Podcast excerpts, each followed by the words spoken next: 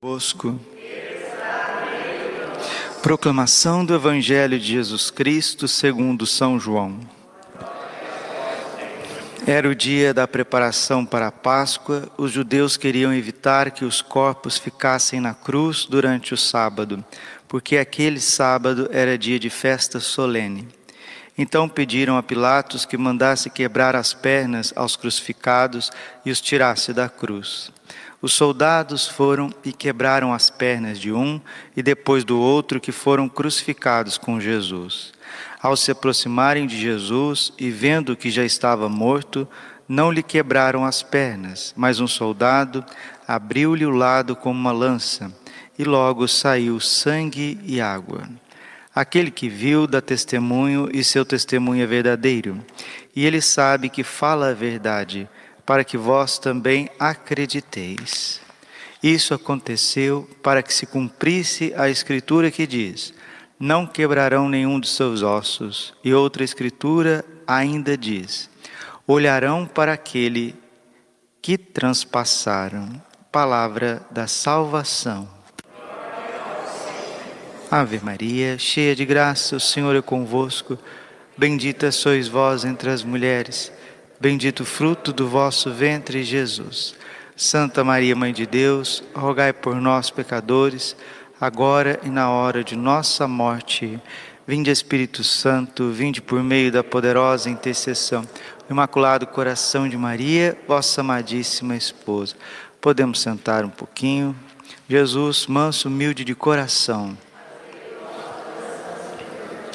Andarei na presença de Deus junto a Ele na terra dos vivos. Andar na presença de Deus significa ser católico, estar na igreja, adorar o Santíssimo Sacramento, estar na graça de Deus. Andarei na presença de Deus, junto a Ele na terra dos vivos. Essa terra dos vivos é o céu. No céu as almas estão vivas usufruindo de uma glória, de uma alegria sem fim. Jesus um dia disse para Santa Faustina: Aqueles que me amam realmente começam a viver o céu na terra. Andarei na presença de Deus, junto a Ele na terra dos vivos. E é com muita alegria e gratidão que nós precisamos transbordar de amor neste dia. Né? O dia 1 de julho é dia do preciosíssimo sangue de Cristo, o preço da nossa salvação, o preço da nossa redenção, o amor que nos amou concretamente, cruentamente, Jesus derramou o seu sangue por nós. E nós estamos também começando o segundo semestre. Né? Hoje, julho, segundo semestre. E é mês de recomeçar Seis meses já passaram, agora Deus está nos proporcionando mais seis meses para a gente fazer as coisas como precisa, precisam ser feitas. E vamos refletir um pouquinho com Santo Afonso de Ligório, nesse primeiro momento, a grandeza desta festa, a grandeza da importância do preciosíssimo sangue de Cristo na vida da igreja e de cada ser humano. Santo Afonso diz assim: Considera o imenso amor com que o Filho de Deus nos mostrou, remindo-nos ao preço do seu preciosíssimo sangue. Podia salvar-nos sem sofrer, pois uma só lágrima, um só suspiro, até uma só oração, sendo de valor infinito, teria sido suficiente para a salvação do mundo até mil mundos. Santo Afonso está dizendo: se Jesus desse um suspiro ao Pai, seria suficiente para a salvação do universo, porque Ele é Deus. Mas o que bastava para a redenção, de São João Crisóstomo, não bastava para transformar o nosso coração, para machucar o nosso coração, no sentido de gerar arrependimento, contrição precisava sim de algo mais profundo para o amor que Deus nos tem, tanto mais se podia fazer ver, se fazer entender e experimentar.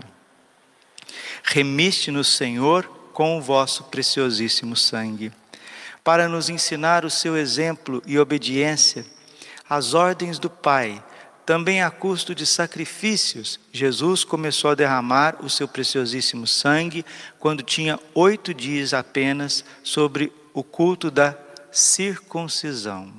Jesus, com oito dias de idade, foi levado para ser circuncidado e ali derramou o primeiro sangue do cordeiro por causa, por causa de cada um de nós.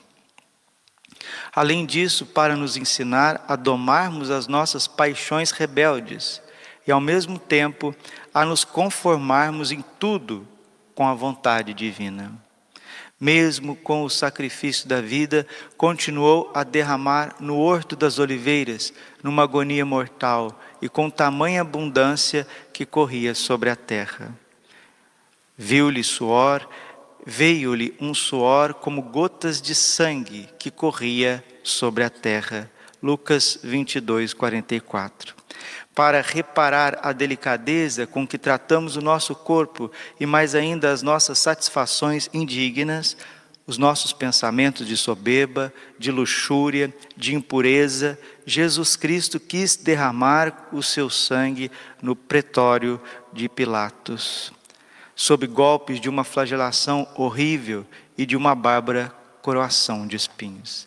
Santo Afonso está dizendo que o Senhor Jesus, ele desejou o sofrimento mais profundo para reparar as nossas molezas, reparar as nossas preguiças, os nossos pecados. E vamos ser bastante sinceros, meus irmãos, o ser humano parece que não qualquer coisinha é, é gigante para ele, né? Qualquer sofrimento, qualquer friozinho, qualquer calor, parece que é o fim do mundo e as pessoas já vão distanciando da presença de Deus, já vão indo embora. Jesus sofre cruentamente para mostrar o valor da redenção, o quanto que nós custamos e o quanto que nós somos difíceis. O quanto que nós somos difíceis, mesmo depois de batizados, mesmo depois de ter experimentado a graça do Espírito Santo, mesmo depois de ter feito consagração e etc, etc, vêm as dificuldades da vida, vêm as contrariedades do corpo, da alma, e nós praticamente abandonamos Jesus Cristo. Finalmente, depois de haver tinto com o seu sangue o caminho do Calvário, Jesus foi derramando o seu sangue até a cruz para nos salvar, para nos ensinar que o caminho do céu é um caminho de sofrimentos. Depois de haver derramado ainda copiosamente pelas mãos e pés, deixando-se crucificar a fim de reparar o abuso da nossa liberdade. Vendo por um lado que o coração humano é a raiz viciada de todos os males e que por outro lado, que no seu coração restavam ainda poucas gotas do seu preciosíssimo sangue, quis derramá-las também, permitindo que o seu lado sacrossanto fosse aberto pela lança. João 19, 34, vendo já morto, o soldado abriu-lhe o lado e imediatamente jorrou sangue e água. E esse sangue e água que jorrou no rosto do soldado romano, né? Cássius, famoso São Longuinho, ele cai adorando Jesus, dizendo verdadeiramente esse homem era filho de Deus. Esse sangue e água, ele está presente na Eucaristia. Ele está presente na igreja. Jesus recordou a Santa Faustina justamente isso. Ó sangue e água que jorrastes do coração de Jesus como fonte de misericórdia para nós, eu confio em vós. Ainda não satisfeito com tudo isso, quis o Senhor mesmo, depois da sua morte e até a consumação dos séculos, preparar-nos com o seu preciosíssimo sangue um banho para as nossas almas no sacramento da confissão. Quando a gente confessa, não são um amontoado de palavras do penitente e a palavra da absolvição que tem o valor de nos purificar. Não, a confissão nós somos banhados pelo preciosíssimo sangue de Jesus. E o Senhor quis que isso ficasse visível no Padre Pio, com as chagas. Santo Padre Pio sangrando nas suas chagas, chagas de amor, chagas de Cristo, os santos estigmas, durante 50 anos. Quis que esse sangue de Cristo ficasse visível no seu sacerdote, no Frei Pio de Pietrelcina, mostrando que aquilo que aconteceu visivelmente no Padre Pio acontece invisivelmente em todos os sacerdotes que vivem dignamente o seu ministério. Ó oh, invenções admiráveis do amor de Deus para com os homens, para que possamos cada dia responder a tão grande amor. É o sangue de Jesus. Como que nós precisamos aprender, com auxílio de Nossa Senhora, dos santos anjos, de São José, adorar o corpo e o sangue de Jesus verdadeiramente presente na Eucaristia.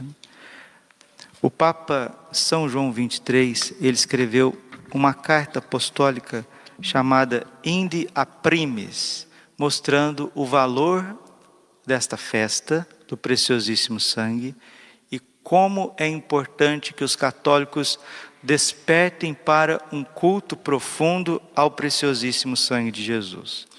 No número 9 da encíclica, que é datada de 30 de junho de 1960, o Papa São João 23 escreve para nós.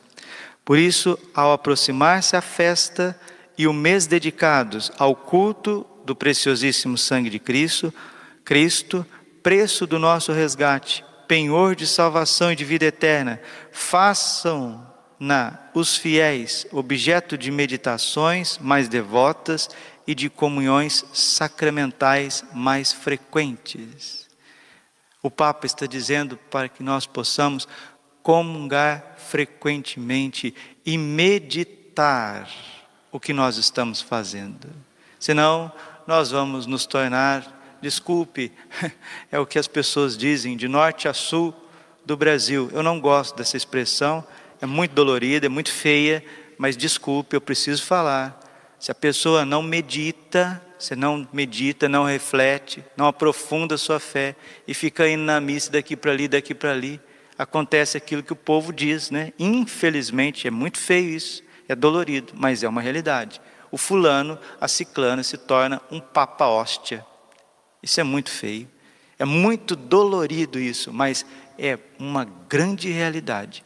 Se a pessoa não medita, se ela não tem profundidade, se os sacerdotes não estão preocupados com a santificação das pessoas, com o aprofundamento católico, bíblico, eclesial das pessoas, vai se distribuindo o corpo e sangue de Cristo assim a esmo, e é isso que a igreja está dizendo, isso não pode acontecer. O Papa está dizendo, São João 23, na encíclica Inde a primis, que isso não aconteça entre vós católicos. Iluminados pelos salutares ensinamentos que promovam os livros sagrados e a doutrina dos padres e doutores da igreja, reflitam no valor superabundante, infinito desse sangue verdadeiramente preciosíssimo, do qual uma só gota pode salvar o mundo de toda a sua culpa. Você escutou? O Papa São João 23, na encíclica sobre o preciosíssimo sangue, está recordando o ensinamento de Santo Tomás de Aquino, que uma só gota do preciosíssimo sangue de Jesus é capaz de salvar o universo inteiro. E não só um universo, mil universos, porque tem um valor infinito. E nós temos o sangue de Jesus na hóstia consagrada, no Santíssimo Sacramento. E como não lembrar da Passio Domini, graças a Deus, fazemos todas as quintas-feiras. Santíssimo Senhor Jesus Cristo, né? nós vos suplicamos uma gota do vosso preciosíssimo sangue, como um tesouro de graças, nesta última hora, pelos sacerdotes, pelo Papa, pelos bispos, pelas famílias, pelos jovens. É uma graça infinita reflitam no valor superabundante e infinito desse sangue verdadeiramente presente na igreja, do qual uma só gota pode salvar o mundo todo, como canta a igreja com o doutor angélico Santo Tomás de Aquino e sabiamente confirmou o nosso predecessor, o Papa Clemente VI. Mês de julho, mês do preciosíssimo sangue de Jesus Remiste-nos, Senhor, com o vosso sangue e fizeste de cada um de nós sacerdotes para o vosso Deus. No hino de Colossenses, nos mostra que São Paulo diz: Ele nos pacificou com o sangue da sua cruz, reconciliando com o Pai todas as criaturas. A reconciliação que Deus quer nos dar vem pelo sacrifício de Jesus Cristo. O sangue de Jesus está verdadeiramente presente no sacrário. O sangue de Jesus é vertido de forma real no santo sacrifício da missa. O Papa São João Paulo II dizia que a Santa Missa é uma piscina de sangue, é uma piscina de sangue. Assim como Jesus foi flagelado lá no pátio de Pilatos, aquele pátio se tornou uma piscina de sangue, para que você possa mergulhar as tuas misérias, para que você possa mergulhar as tuas doenças. Isaías 53, 3. Por suas chagas nós fomos curados. Ficam correndo daqui para ali, ficam cheios de coisas, de especulações, sendo que nós temos um remédio salutar, uma vacina salutar, que é o preciosíssimo sangue de nosso Senhor Jesus Cristo. E quem vem buscar? E quem vem buscar com adoração, com profundidade? Quem vem buscar com a vida? Quem vem unir o seu sacrifício ao de Jesus? Vivemos um tempo onde as pessoas vivem, desculpe, as pessoas estão numa superficialidade, não tem aprofundamento de absolutamente nada, parece gado correndo daqui para ali, e o gado, ele é sempre dominado por senhores, senhores de engenho, né? Assim como os judeus foram dominados pelos egípcios, Assim nós estamos sendo dominados por esse poder temporal que controla as finanças, controla a saúde, controla o ir e vir cada vez mais, e as pessoas perecendo, sendo que nós temos uma fonte salvadora em cada capela, em cada catedral, em cada igreja, em cada basílica, em cada sacerdote, no sacramento da confissão, e principalmente quando nós recebemos o preciosíssimo sangue de Jesus. Que esse sangue caia sobre nós, venha purificar as nossas consciências das obras mortas do passado. Nosso passado foi sepultado na paixão de Jesus Cristo. Ninguém agora tem direito de falar, ah, você é assim, você era assim, você fez aquilo, você deixou de fazer aquilo. Ninguém tem o direito. Romanos 8, 1. Ora, já não existe condenação para aqueles que estão em Cristo Jesus. Você quer falar do meu passado?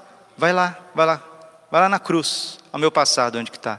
Nas chagas do Cordeiro, nos cravos de Jesus, na coroação de espinhos de Jesus, no seu lado aberto. Lá está o homem velho, lá está a mulher velha. O que, que você está levantando os teus dedos, os teus lábios para me acusar?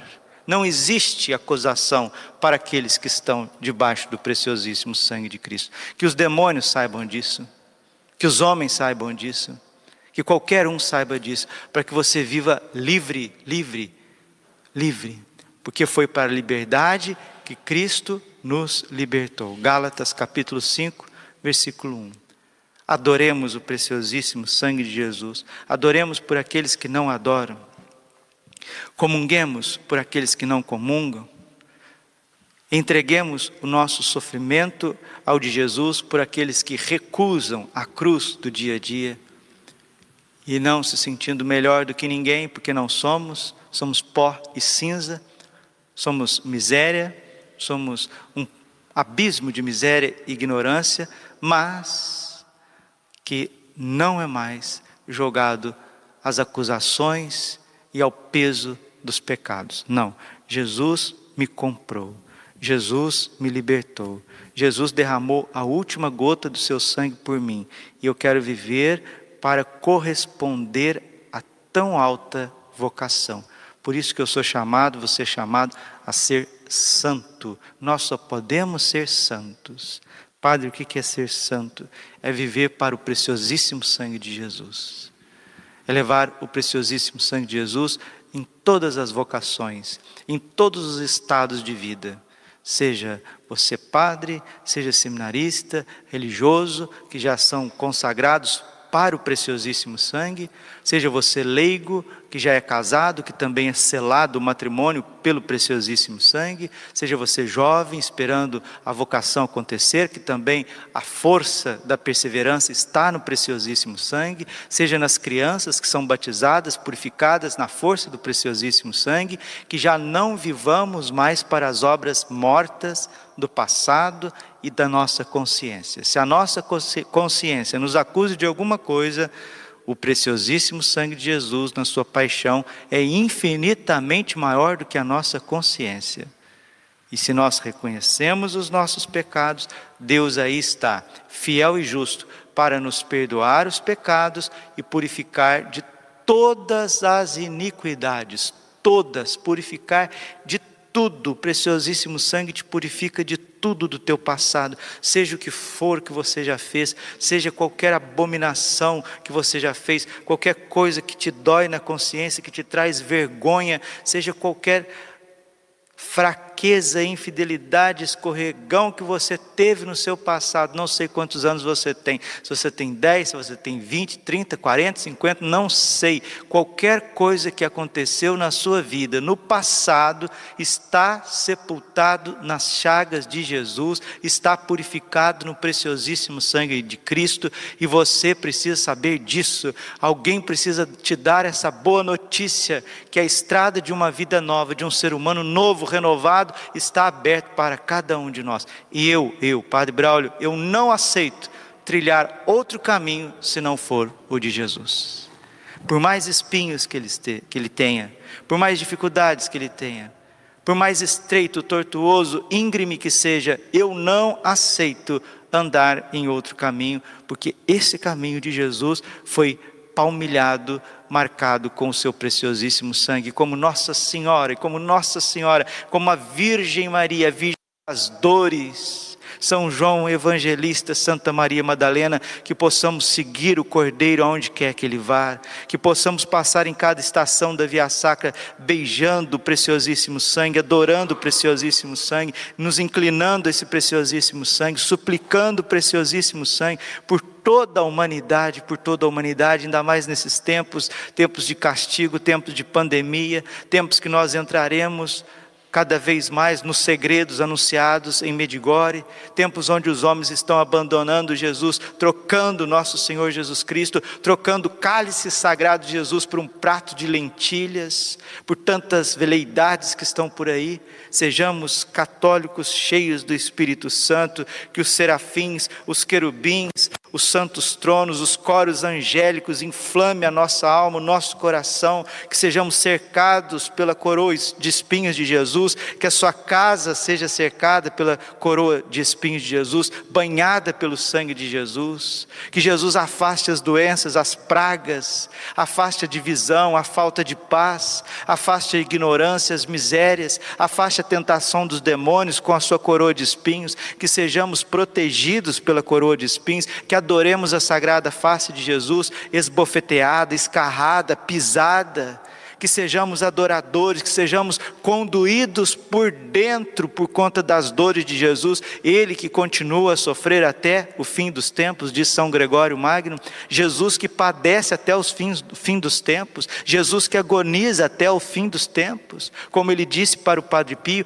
e agoniza sobretudo pelos sacerdotes até o fim dos tempos, como está naquele livro maravilhoso, Ensino e És, no coração de Jesus, esse desejo ardente de Jesus de renovar a igreja, de renovar o seu sacerdócio, de renovar os sacerdotes na presença do corpo e sangue dele, renovar os seminários, renovar as famílias, que sejamos adoradores, adoradores, porque nós criamos, fomos criados, nós fomos criados para adorar a Deus. E Deus tem corpo, Deus tem sangue, Deus tem um sacrifício eterno que está diante dos nossos olhos. A Santa Missa, a Santa Confissão. Não sejamos indiferentes a tão alto preço de amor. Glória ao Pai, ao Filho e Espírito Santo, como era no princípio, agora e sempre. Coração imaculado de Maria, confiança, saúde e vitória.